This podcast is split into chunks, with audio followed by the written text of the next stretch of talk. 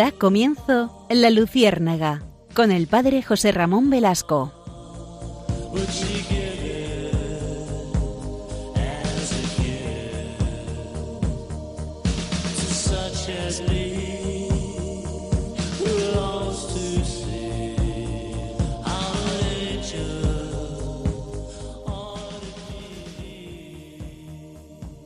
Corría un siglo hace muchos, muchos, muchos siglos. No hay fecha concreta. Midas era un rey que tenía más oro que nadie en el mundo, pero nunca le parecía suficiente. Siempre ansiaba tener más. Pasaba las horas contemplando sus tesoros y los recontaba una y otra vez. Un día se le apareció un personaje desconocido de reluciente atuendo blanco. Midas se sobresaltó pero enseguida comenzaron a hablar y el rey le confió que nunca estaba satisfecho con lo que tenía y que pensaba constantemente en cómo obtener aún más. Ojalá todo lo que me tocara se transformase en oro, concluyó. ¿De veras quieres eso, rey Midas? Por supuesto, contestó él. Entonces, dijo aquel geniecillo, se cumplirá tu deseo. Y desapareció. El don le fue concedido, pero las cosas no salieron como el viejo monarca Midas había soñado. Todo lo que tocaba se convertía en oro, incluso la comida y la bebida, que intentaba llevarse a la boca. Asustado, tomó en brazos a su hija pequeña y al momento se transformó en una estatua dorada. Sus criados huían de él para no correr la misma suerte.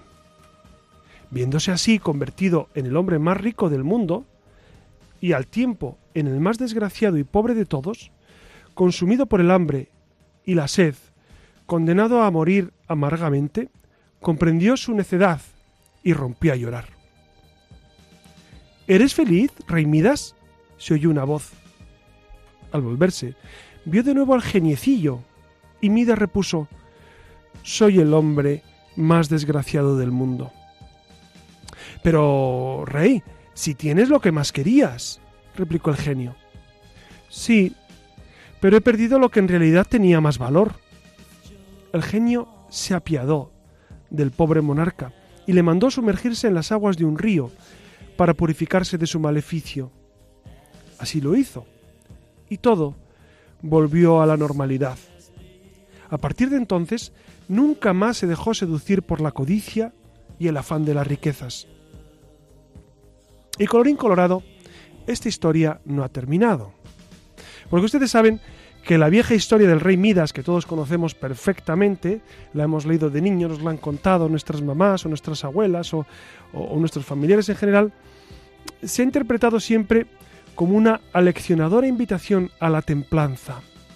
Solo el que vive con una cierta austeridad, sin esclavizarse por los deseos de poseer y atesorar, es capaz de disfrutar realmente las cosas y alcanzar una felicidad duradera. Por eso, queridos amigos, vamos a hablar hoy del tema de la templanza. La templanza es una virtud cardinal, como ya estamos viendo en estos últimos programas. Ya saben que el último programa fue sobre la justicia y hace un mes hablamos de la prudencia. Y ustedes que son muy inteligentes sabrán que dentro de 15 días hablaremos de la fortaleza. Bueno, y con eso completaremos las cuatro virtudes cardinales. Hoy vamos a hablar precisamente de esta, de la templanza, que, nos hace eh, elegir exactamente lo que debemos y moderar, moderar nuestra vida. Saben ustedes que los griegos, eh, esta, esta, eh, esta historia que les he contado es una fábula de los griegos. Saben que los griegos tenían en gran estima la templanza, el equilibrio, la armonía, el nada hacerlo en exceso. Ustedes saben, les voy a contar que en el templo de Apolo en Delfos, Delfos es una ciudad que está al norte del Golfo de Corinto. Allí en el templo de... En ese templo eh, existía la pitonisa, la pitonisa délfica, y ustedes saben que eh, era un lugar donde la gente iba a consultar eh, el futuro, etcétera, y, la pitonisa, pues que esnifaba allí lo que salía de, las rocas y, salía, esnifaba diferentes diferentes eh, cuestiones que no sabemos bien qué era, pero, pero sí se sabe que snifaba. Entonces profería el futuro, etcétera, etcétera. Bueno, pues había un templo en Delfos con un gran frontispicio donde ponía dos frases esenciales. Se las digo en griego para que ustedes digan qué, qué, qué, cura tan listo tenemos. No, no, para que, para que les, suene el griego. Verán, una era nocise autón, que significa conócete a ti mismo. Y la otra, meden agan, que significa nada en demasía. Vamos a fijar en esta segunda. Nada en demasía es precisamente vivir la templanza. Nada que desentone, nada que salga de lo que sería el equilibrio, sería la virtud, ¿no? Por eso vamos, si les parece, a, reflexionar en esta noche sobre la virtud de la templanza, que nos va a ayudar pues a vivir también las otras tres virtudes cardinales. Buenas noches, Iria Fernández. Buenas noches. Tú, tú eres una mujer de templanza. Bueno, lo intento. Muy bien como todos. Eso. Progresa adecuadamente. Es como en la mili, que yo no la hice, gracias al Señor que, me libró y me, y me salvé por los pelos. Fue por los pelos, por los pelos. Pero, pero eh, mis hermanos sí lo hicieron. Y al final de, la mili, cuando, cuando le entregaban la cartilla, la cartilla blanca con el certificado que habías hecho la mili, había un apartado que ponía eh, valor ¿no? Es decir, si habías tenido eventos en los que habías demostrado valor, etcétera, y como la inmensa mayoría no, no había demostrado nada, porque en la mili pues no te daba oportunidad, valor se le supone, ponía, ¿no? Entonces, ese se le supone, pues también a nosotros se nos supone la templanza, esperemos que no supone demasiado, a nuestros oyentes también se nos supone Alex Gutiérrez, ¿qué tal anda de templanza? nos dice que muy bien. Alex es un hombre muy prudente y, dice que él va bien de templanza. Entonces, pues es, un hombre, es un hombre bueno, es un hombre de Dios, por lo que se ve. Bueno, pues eh, vamos a comenzar este, esta nueva singladura de la Lucierna. Acompáñenos, por favor.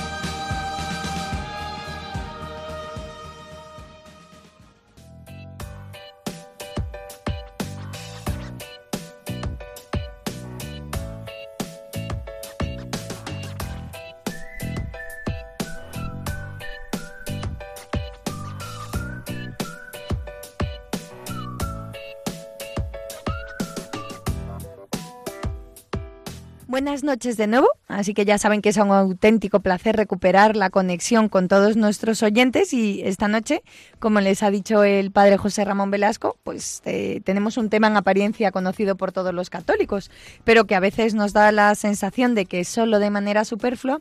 Y, ya saben que, que estamos hablando de la templanza y queremos desde la Luciérnaga invitarles al gozo de, de, las virtudes cardinales. Ya terminamos con ella. Bueno, no, no terminamos con ella. Más concretamente, eh, pues bueno, eh, abordaremos hoy, como les hemos dicho, la templanza para, para referirnos sobre todo a aquello mm, sobre lo que gira la moral del hombre, porque el hombre siempre ha estado rodeado de placeres, esto no es nada nuevo, lo que ocurre es que el hombre ha de saber moderarse ante ellos, ha de conseguir buscar el equilibrio entre todos los bienes creados por Dios para sus criaturas sin abusar de ellos y tampoco, bueno, sin dilapidarlos.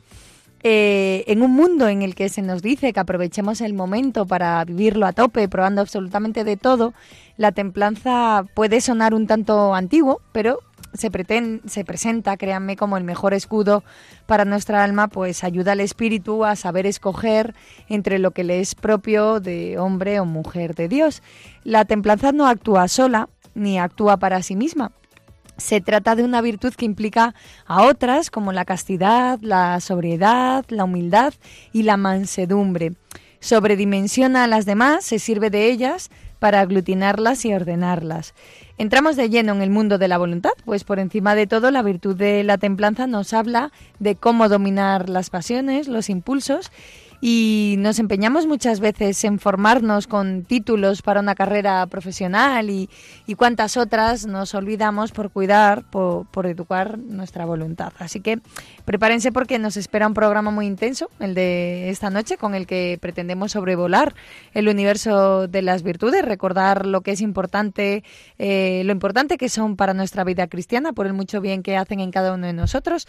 Vamos a intentar aproximarnos a la templanza, tampoco de moda en estos tiempos donde el relativismo todo lo puebla y, lo, y la consigna del hay que probar de todo se repite de una manera insoportable, como una invitación a la libertad, ¿no? A la liberación de nuestras pasiones. Así que boli, papel, el móvil, la grabadora, no, no sé, lo que tengan a mano, que empezamos.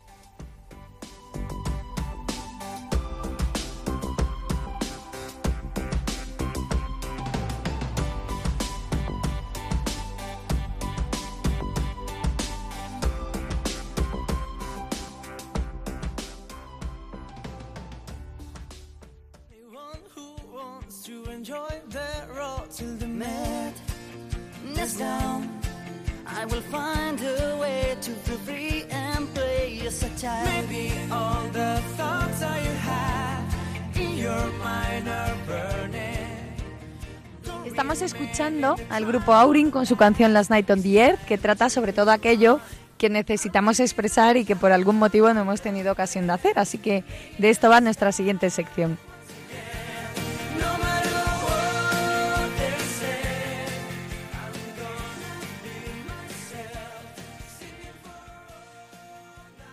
De, preguntarle al padre José Ramón Velasco por algunas de nuestras inquietudes, nos vamos a detener en apuntes que tienen que ver con, con, el tema que estamos tratando en cuestión esta noche, el de la templanza. Así que vamos a saber qué es esto de la templanza, en qué consiste, para qué nos sirve. Y lo primero que tienen que saber es su etimología, que siempre nos da pistas del significado. La palabra templanza, como saben, viene del latín temperantia, en referencia a la moderación de la temperatura eh, en análogo sentido, el adjetivo templado se aplica al medio entre lo cálido y lo frío y también a lo que mantiene cierto tipo de equilibrio o armonía interna. De ahí, de aquí también el adjetivo destemplado, que, es bueno sin moderación o sin equilibrio.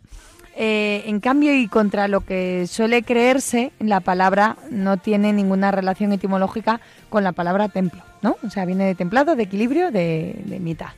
Eh, cambiando de tercio, San Juan Pablo II, en una audiencia general en, en, el 78, afirmaba que la virtud no es algo abstracto, distanciado de la vida, sino que por el contrario tiene raíces profundas en la vida misma, brota de ella y la configura.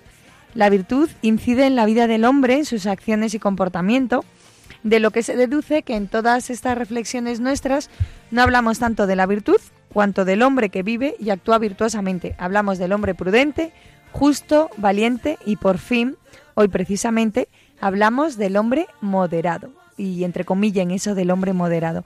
Esto es fundamental para entender eh, no solo estas, sino todas las virtudes, pero concretamente estas palabras nos vienen muy bien para enmarcar la templanza, por esto último que, señala, que señalaba San Juan Pablo II cuando decía que se trataba de hablar de, un hombre moderado, ¿no? del hombre sobrio. Y a propósito de esto, no sé si saben que a esta virtud se le llama también la virtud de la sobriedad. Y, y es verdaderamente acertado que así sea, pues en efecto, para poder dominar las propias pasiones, la concupiscencia de la carne, las explosiones de la sensualidad, no debemos ir más allá del límite justo en relación con nosotros mismos y nuestro yo inferior. Si no respetamos este justo límite, no seremos capaces de dominarlo. Es verdad, Iría, lo que dices, que, mm, interesa mucho el dominarse, etc. Yo les voy a contar una anécdota, si me permiten. ¿no? Eh, es, un cuento que, eh, eh, en, las homilías a los niños les he contado varias veces y les va a encantar. Verán, se titula el cuentito El Círculo del 99. Y dice así, había un rey que mm, tenía un paje que era muy feliz, ese paje, ese servidor. Entonces siempre, cada día, el paje acudía a palacio y le preguntaba, ¿y por qué estás feliz? No sé, por, mm, el, paje no sabía explicar muy bien por qué, era, por qué era feliz, pero lo era, estaba muy contento, pues porque todo me va bien, mi mujer me quiere mucho, mi hija también, eh, tengo un trabajo, eh, estamos en primavera y todo me sonríe. El caso es que mm, el rey estaba un poquito, mm, digamos, preocupado por esto, o indignado, o envidioso. Entonces le preguntó al sabio del reino, oye, ¿por qué cree usted que, el paje es tan feliz? Y el, sabio le dijo, muy sencillo, Majestad, porque el paje no ha entrado en el círculo del 99. ¿Y cuál es ese círculo? Es muy fácil. ¿Quiere que se lo demuestre? ¿Quiere que, que probemos? sí, sí, vamos a probar, porque a mí me causa mucha envidia que este hombre sea tan feliz y no tiene nada, no, es, eh, no es rico como yo, ni rey de este reino, ni, ni tiene gran sabiduría, y sin embargo es un hombre muy feliz. Dice, acompáñeme, Majestad, vamos a hacer la prueba con el paje. Y de noche fueron a la casa del paje y entraron en su casa y sobre la mesa de la cocina dejaron una bolsa con 99 monedas de oro. El rey preguntó, ¿y esto por qué? Dice, no se preocupe, Majestad, ya verá cómo funciona esto. Salieron de la casa y amaneció el día siguiente. Cuando amaneció, aquel paje fue el primero que se levantó y vio sobre la mesa de la cocina la bolsa. Abrió la bolsa y vio monedas de oro. Anda, ¿quién me habrá traído esto? ¿Qué genio benigno ha venido a verme? Y empezó a contarlas y, las puso en montones, porque veía que eran muchas, las puso en montones de 10, hasta que llegó y dijo 98, 99, falta una. Y las volvió a contar. Seguro que quien las ha puesto ha puesto 100, es imposible que ponga 99. Y volvió a contar una a una, 99. Y dice, no, no, las estoy contando mal. Las puso en montones de 5 para ver si así funciona mejor y siempre le faltaba una. Empezó a buscar por toda la cocina, por toda la casa, eh, porque tenía que estar la otra moneda, tenía que existir la moneda número 100. Entonces hizo que su mujer se levantara de la cama y su hija les preguntó, ellas no sabían nada, se enfadó con ellas porque empezó a pensar, puesto que la moneda no aparecía, empezó a pensar que su mujer o su hija le habían robado la moneda y ellas dijeron que no sabían nada de aquella bolsa de monedas, que en absoluto habían robado, que jamás le robarían, pero aquel paje se enfadó muchísimo. Se enfadó hasta tal punto que fue muy grosero con su mujer y su mujer se fue. Y se fue también su hija de casa, con su madre. Eh, quedó solo. Y entonces volvió eh, días después a Palacio aquel paje y volvía muy triste. Volvía muy triste. Y el rey, que le vio, no le dijo nada a aquel paje. Pero el sabio de la corte, una vez que el paje había salido, dije, ve majestad, ve majestad, aquel paje ya entró en el círculo del 99.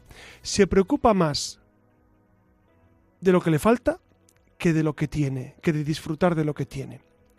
Amigos, la templanza nos hace disfrutar de lo que tenemos y no anhelar por encima de lo que nos haría profundamente desdichados. Yo sobre esto les puedo contar muchas anécdotas de personas reales que he conocido que por ese afán de las riquezas, por ese afán de, de, ser alguien, entre comillas, de progresar humanamente, de tener prestigio, pues han quebrado eh, sus relaciones familiares, han roto su relación con Dios, han em, de alguna manera pues em, eh, roto su vinculación consigo mismos, con su conciencia, la paz. Mucha gente le ha ocurrido esto, que pierde la paz porque no es templado, porque no sabe valorar en su justo punto las cosas que tiene, tanto cosas materiales como cosas espirituales, como valores espirituales, como su inteligencia, sus capacidades, etcétera. Debemos valorarlo en nuestro punto justo y ser templados. Y luego no es el conformismo, eh, iba a decir budista, de bueno, paciencia, si te toca lo que sino realmente yo tengo lo necesario para vivir y vivo confortablemente, ¿para qué quieres más? A mí me sorprende a veces ir y hay queridos amigos como hay personas que, mm, que, ya de una cierta edad le sorprenden robando, porque son a lo mejor un banquero, eh, con las tarjetas black o todo esto. Digo, pues esta gente ya tiene 70 años, ¿por qué no se dedica más bien a disfrutar de lo que tiene y a rezar mucho, que se va a morir dentro de nada? Eh, perdónenme, ¿no?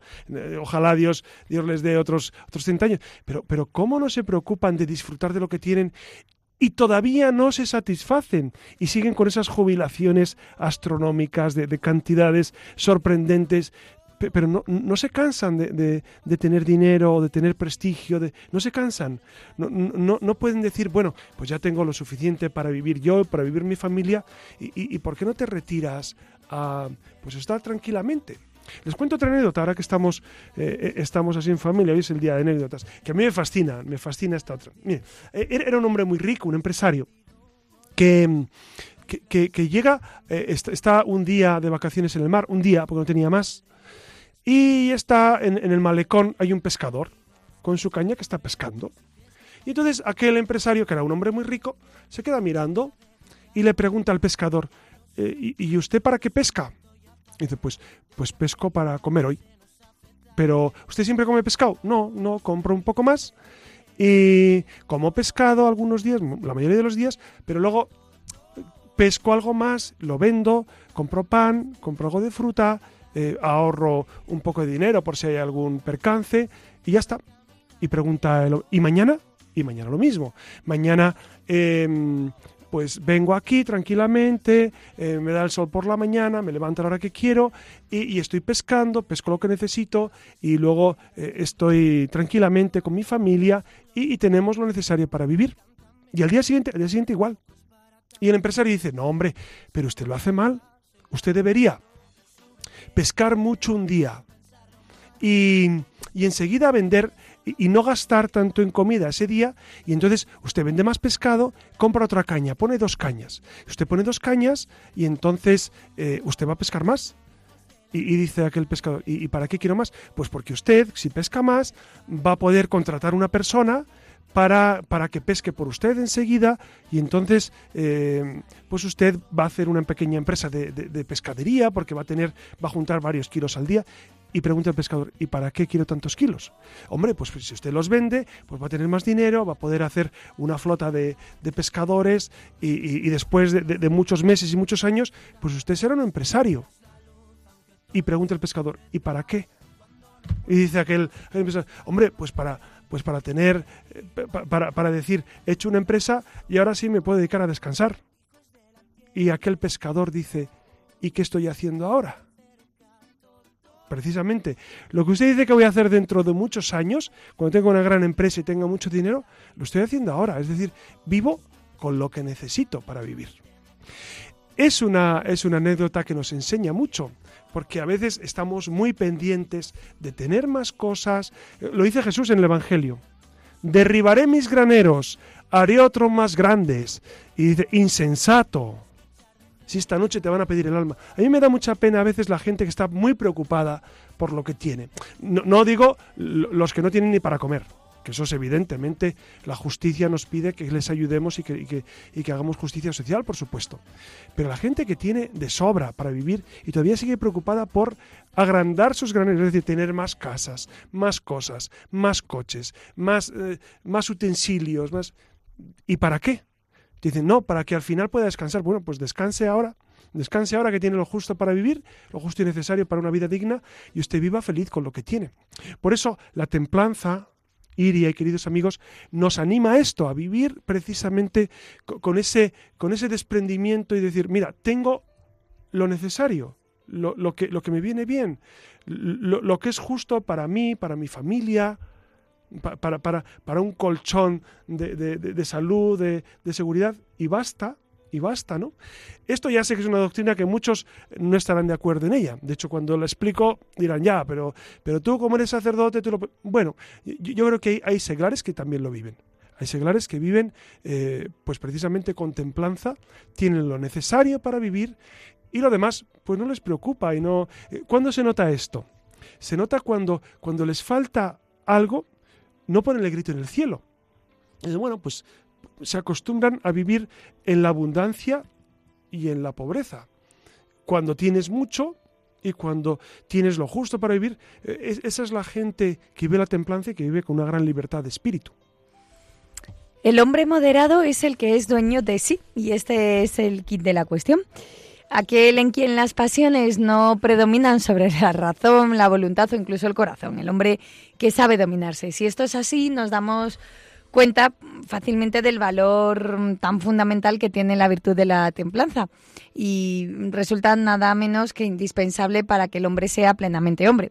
Basta ver a alguien que ha llegado a ser víctima de las pasiones que lo arrastran, renunciando por sí mismo al uso de la razón y constatamos que ser hombre quiere decir respetar la propia dignidad y por ello, eh, además de otras cosas, dejarse guiar por la virtud de la templanza. Fíjense qué importante y cómo cada vez que hablamos de las virtudes del hombre, siempre, siempre que hablamos de Dios, eh, de la mano del hombre terminamos abordando la dignidad, porque en esencia es eso lo que late en el fondo de todo, ayudar al hombre a vivir plenamente en su dignidad. El catecismo de la Iglesia Católica dice de la templanza que asegura el dominio de la voluntad sobre los instintos y mantiene los deseos en los límites de la honestidad. La persona moderada orienta hacia el bien sus apetitos sensibles, guarda una sana discreción y no se deja arrastrar para seguir la pasión de su corazón. La persona, como saben, por sí sola no puede alcanzar la virtud de la templanza, sino que necesita la ayuda de su creador. Por tanto, es necesario rezar, a Dios para lograr ¿no? tener esa virtud. Y esto no quiere decir que todo dependa de Dios, sino que es necesario también el esfuerzo humano, ¿cómo no?, para alcanzar esta virtud. Y se trata de una virtud a menudo alabada en el Antiguo Testamento. No vayáis detrás de, no vayas detrás de tus pasiones, tus deseos, refrén, ¿no? O en el Nuevo Testamento cuando es llamada como moderación o sobriedad. Llegados a este punto, alguno de nuestros oyentes se estará preguntando que por qué es importante fomentar la virtud de la templanza y lo cierto es que son bastantes los argumentos, pero vamos a rescatar solo algunos para que les sirvan de ejemplos y para que bueno, los vayan ustedes pensando y, también nosotros. Verán, fundamentalmente por encima de todo, sepan que, las personas templadas son más libres y, bueno, eh, y, en teoría más felices, aunque esto último lo dejamos al gusto del consumidor. Eh, y un último apunte, toda actitud iracunda y descompuesta, sobre todo iracunda, es claro indicio de que en lugar de dominar una situación somos víctimas de ellas. ¿Estás de acuerdo, no, José Manuel? José Manuel. José, Ramón. Sí, no cambias. Pues e, efectivamente, efectivamente iría Em, la verdad es que cuanto más eh, dominamos nuestras, nuestras propias inclinaciones, no solo la parte instintiva, sino la parte pasional, es efectivamente que, logramos nuestra libertad. ¿no? Si no, fíjense, eh, la diferencia entre los animales y nosotros es que los animales no tienen templanza. Y entonces, cuando les apetece hacer algo, lo hacen sin medir las consecuencias, sin medir hasta qué punto es viable eso. Nosotros, con nuestra inteligencia, podemos decir, basta de esto de esta situación, basta de esto que tengo. Y, es verdad que, esa virtud de la, templanza nos hace vivir, pues, eh, como señores de la realidad, no como esclavos. Porque si no, la realidad nos esclaviza nos esclaviza eh, el entorno, nos esclaviza nuestro propio yo. Y hemos nacido para ser señores, ¿no?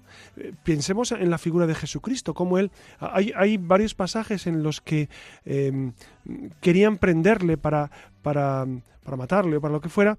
Y, dice San Juan en el Evangelio, y pasando entre ellos, se fue. Hay, hay, otro pasaje también en, eh, en, Nazaret, en la sinagoga, cuando él dice, el Señor está sobre mí porque me ha ungido, porque me ha enviado a anunciar la liberación a los pobres, etcétera, etcétera.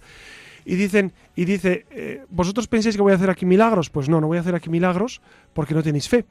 Y sus parientes, porque en Nazaret vivían parientes, quieren despeñarlo. Y sin embargo dice el Evangelio, el Evangelio de Lucas, Lucas 4:16, eh, que pasando en medio de ellos se alejó. Es decir, es el señorío de Cristo que está por encima de todo lo demás. Pues esa es la templanza, en cierto modo, ¿no? Ese señorío para decir, de esto voy a elegir esta parte, porque es lo que libremente opto por hacer. La, lo contrario de la templanza es esa, es esa inmoderación, es ese abuso, ese exceso que nos hace pues caer no solamente en falta de virtud, sino, sino a veces en, en, vicios, ¿no? En vicios grandes por esa falta de moderación, de templanza. Efectivamente, porque otra razón por la que es importante fomentar la templanza es porque la falta de ella genera vicios que, bueno, que no es otra cosa que el pecado. Además, piensen que la templanza se apoya en la humildad, la sobriedad, la mansedumbre y la castidad, virtudes que son necesarias para imitar a Jesús y, bueno, están bastante alejadas de eso que conocemos como lujuria o soberbia. Ahora bien, ¿qué significa vivir en templanza? Eh, en realidad, como en todo camino de santidad, no hace falta decirlo que lo principal es pedir al Señor el Espíritu Santo para el resto, además de esforzarse diariamente por ser mejor, eh, eso vaya por delante. Pero si queremos de verdad trabajar por la templanza, no está de más esto de no ceder ante los gustos, deseos o caprichos que, pueden dañar mi amistad con Dios, estar alegres, a saber que, podemos dominarnos y, ser mejor, sobre todo porque esa alegría nace de la certeza de sabernos libres para vivir con dignidad, ¿no? Con la dignidad con la que hemos sido creados, ser dueños de nosotros mismos, de nuestras acciones y responsables también de nuestros actos congruentes con lo que pensamos, decimos o hacemos. Y, bueno, esto también, ¿no? Que qué difícil es para los cristianos que, que, tantas veces nos ocultamos, que somos muy cobardes, algunos cristianos del siglo XXI. ¿Qué más? Como de voluntad estamos hablando, vivir en templanza significa también conocer las propias debilidades y evitar caer en circunstancias que pongan en peligro mi voluntad, la nuestra. Y además pues es vencer el deseo del placer y la comodidad por amor y con inteligencia y no lo olviden. La persona moderada orienta y ordena hacia el bien sus apetitos sensibles y no se deja arrastrar por sus pasiones. Dentro de la templanza también estaría ese espíritu de sacrificio, ¿no? Porque es verdad que, hacer pequeños sacrificios nos entrena a, vivir en la templanza, a no caer en, excesos de cualquier nivel. Por eso lo que tú decías es verdad, porque eh, eh, es vencer ese deseo de placer, ese deseo de comodidad em, por sí mismo. claro que estamos llamados en ocasiones a, pues a vivir de una manera cómoda, pero el problema es si el fin de nuestra vida es simplemente vivir de esa manera cómoda. La templanza te diría no, no, es el fin de tu vida, el fin de tu vida es Dios. Y es verdad que cuando nos ejercitamos en esta virtud de la templanza, que es equilibrio, que es distancia, que es señorío, que es sacrificio, claro, la templanza exige sacrificio, por supuesto.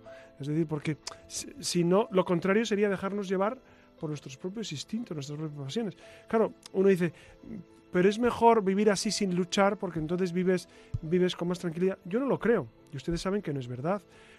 Las personas que, viven a merced de sus pasiones, pues acaban siendo esclavos de sus pasiones. Y, fíjense que, eso al final eh, se cobra su peaje. Es decir, cuando no vivimos conforme al plan de Dios, pues sufrimos interiormente.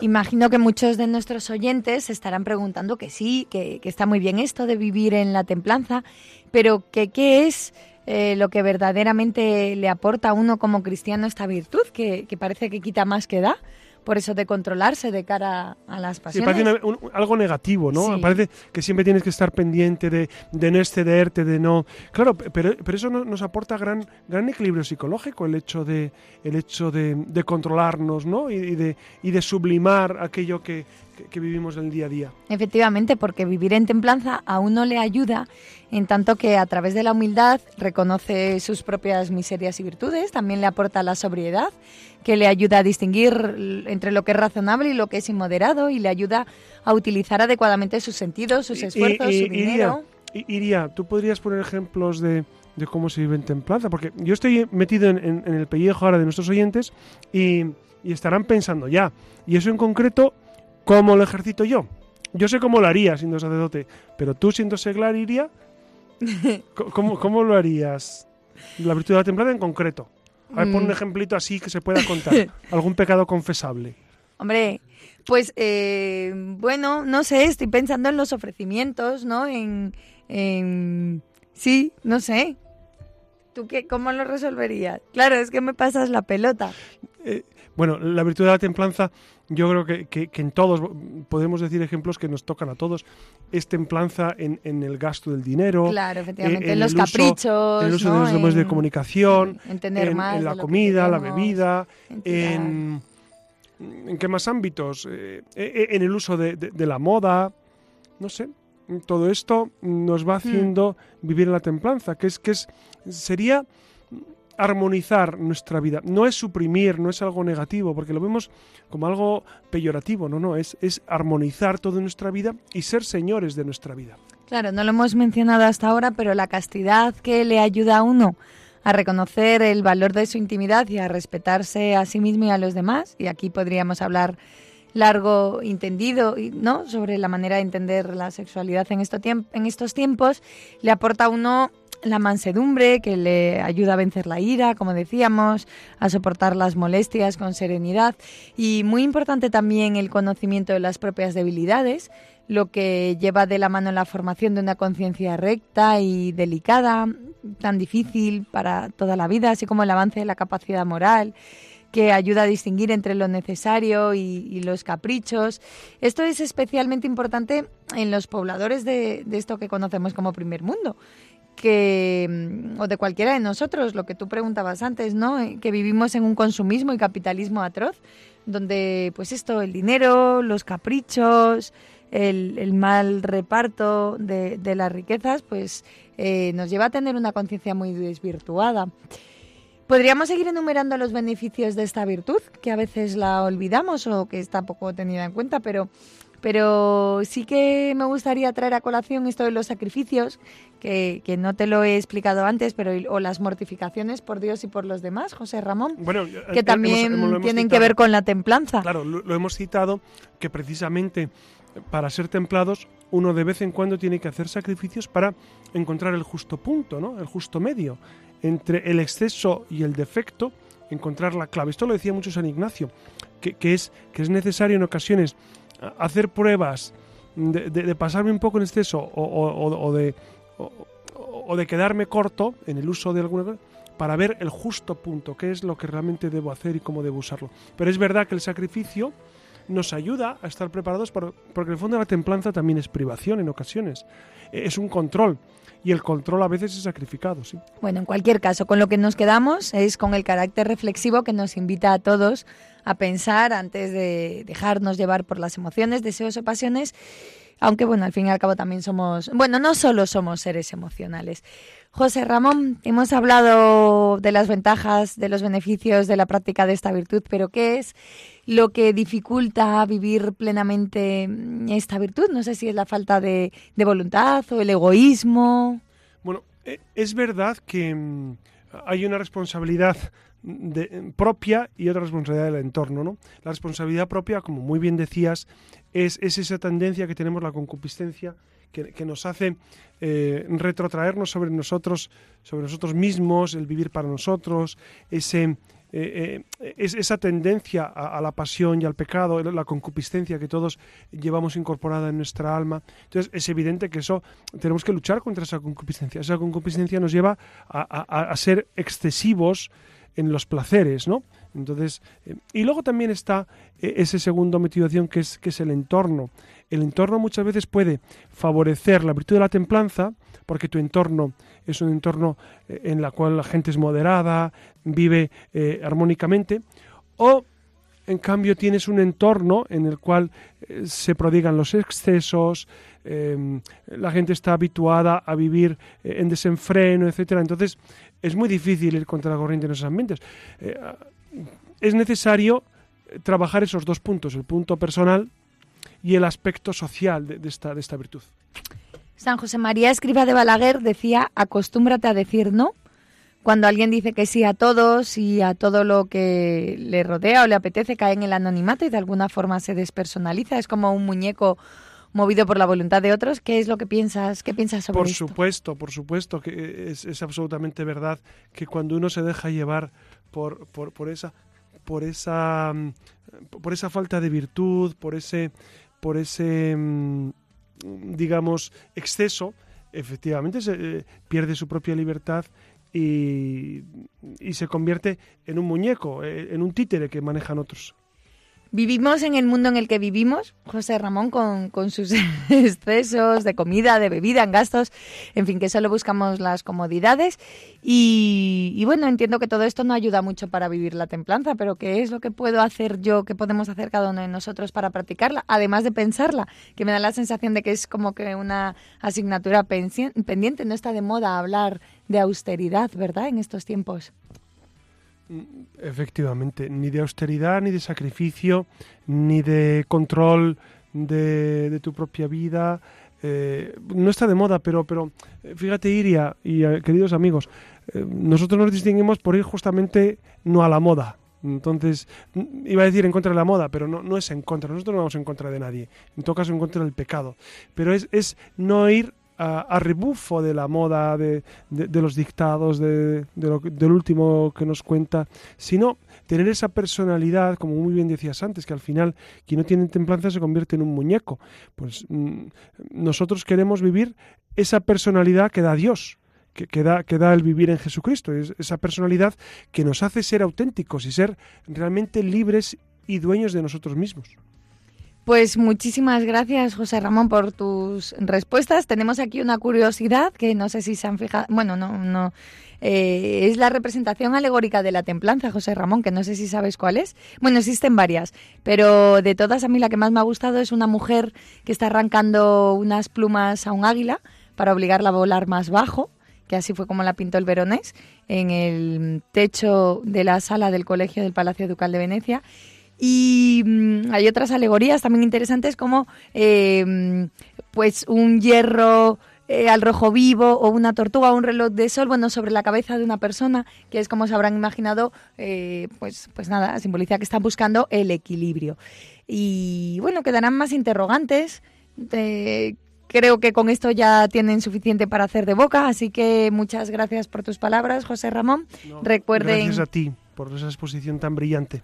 Recuerden que estamos en la red, en la Radio, a, a, arroba radiomaria.es para que nos dejen algún comentario, nos escriban un email. Recuerden, bueno, al final es nuestra ventanita para estar en comunicación con ustedes y les esperamos con más letras y más cultura en el próximo programa.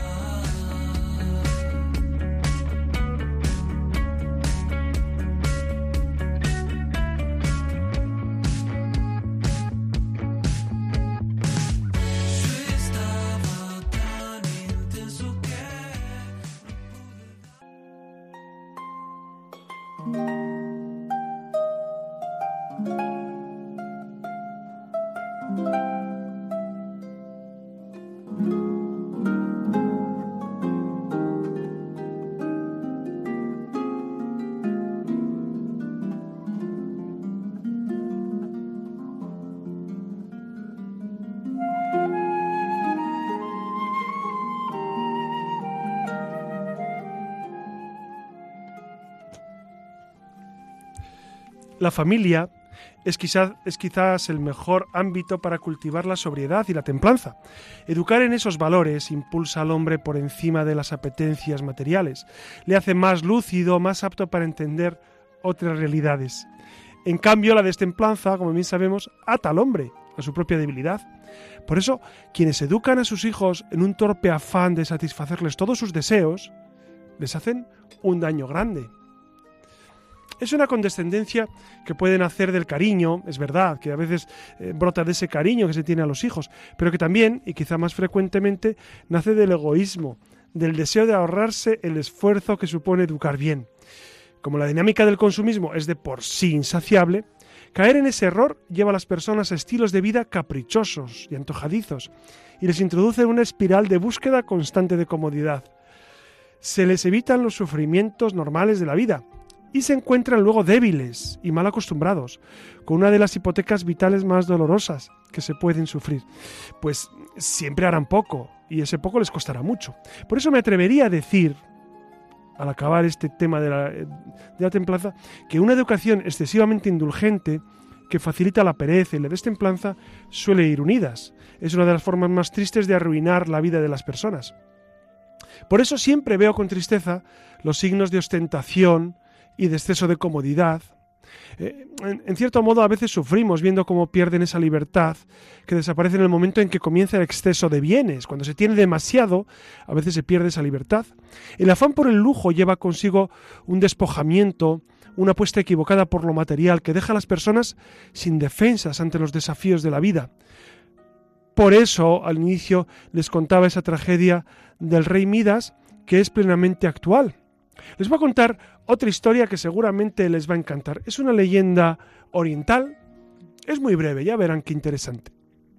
Ocurría que en un pueblo en Oriente sabían que en la montaña había una cueva que estaba cuidada por un genio, un genio muy bueno, pero que eh, se abría la puerta una vez cada muchos, muchos, muchos siglos.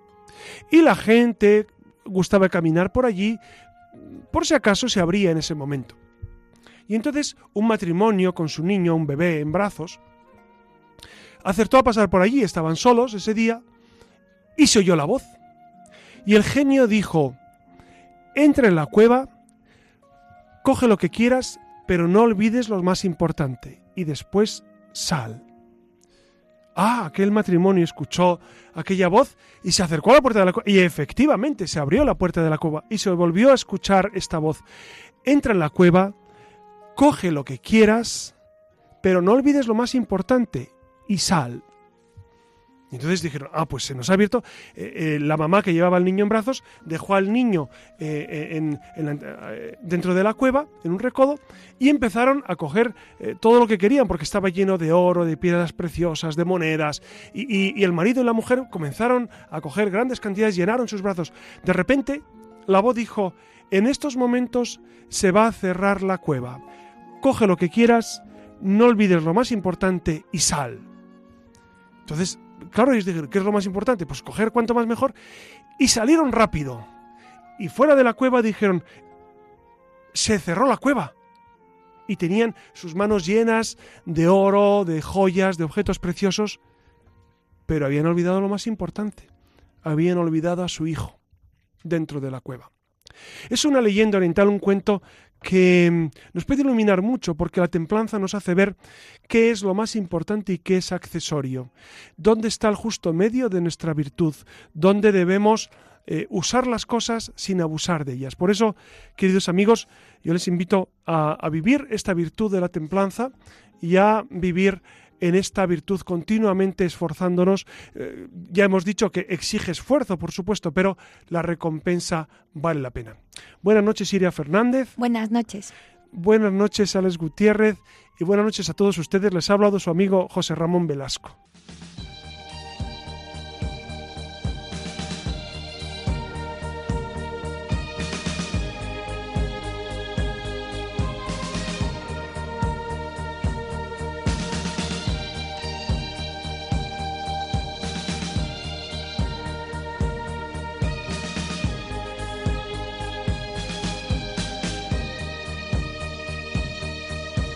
Han escuchado en Radio María La Luciérnaga con el padre José Ramón Velasco.